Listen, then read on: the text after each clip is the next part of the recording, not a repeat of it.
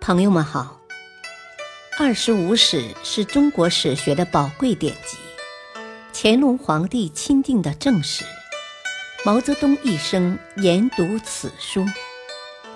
欢迎收听《二十五史》珍藏版第五部《西晋书》传记第一：晋武帝。一，晋武帝司马炎出生于两百三十六年，卒年两百九十年，字安世，河内温县人，今河南温县西南。祖父司马懿，伯父司马师，父亲司马昭，相继为三国时曹魏大将军，专擅国政。曹魏景元四年（两百六十三年），司马昭发兵灭蜀汉以后，称晋公。咸熙元年（两百六十四年），司马昭晋爵为晋王，立长子司马炎为世子。次年，司马昭又设天子金旗，仪仗乐舞与天子相同，并且改世子为太子。独揽大权的司马昭日夜谋划取代曹魏之心，早已路人皆知。这年八月，就在即将代魏称帝的前夕，司马昭病死，司马炎便以太子的身份继承父职，袭爵晋王。仅隔数月，他就实现了其父的夙愿，逼迫魏主曹奂禅位，改国号为晋。年号为太史，定都洛阳，史称西晋。太史元年（两百六十五年），司马炎称帝伊始，采取的第一个措施就是大封同姓诸侯王二十七人，授予中央和地方的军政大权，下诏允许他们自己选任王国内的大小官吏。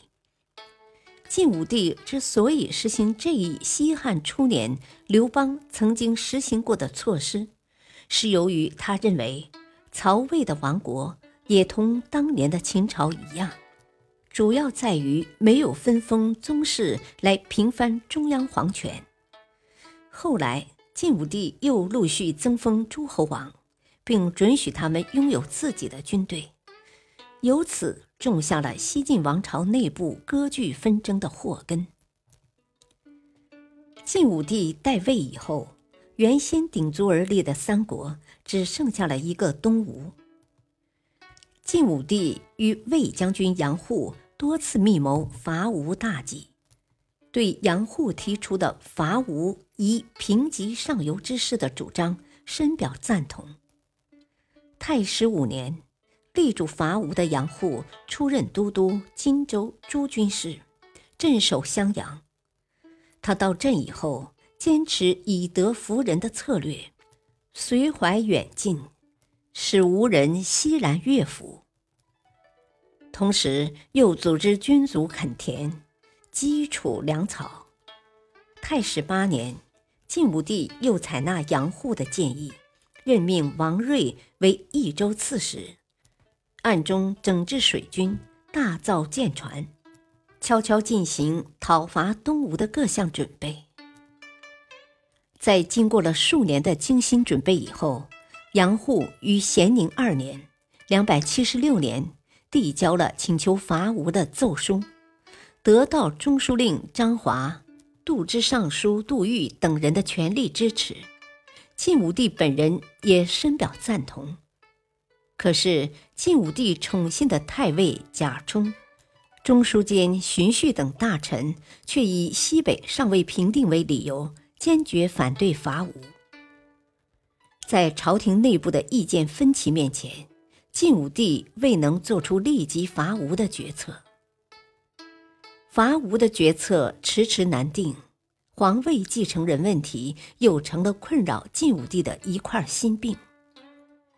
太史三年，晋武帝立司马衷为太子，但司马衷昏庸愚笨，并不是继承皇位的合适人选。对此，中书令何乔、尚书令魏瑾等人多次向晋武帝提出劝谏，但晋武帝还是犹豫不决。太史七年。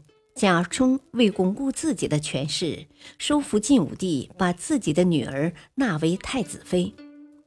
贾妃比太子年长两岁，生性狡诈又甚妒忌，太子对她颇为忌惮，这就使朝廷中一批大臣更加忧心忡忡，不断的向晋武帝进谏，希望另立太子。左右为难的晋武帝。总算想出了一个自欺欺人的办法，通过对太子的测试，平息了对太子的议论。感谢收听，下期播讲二，敬请收听，再会。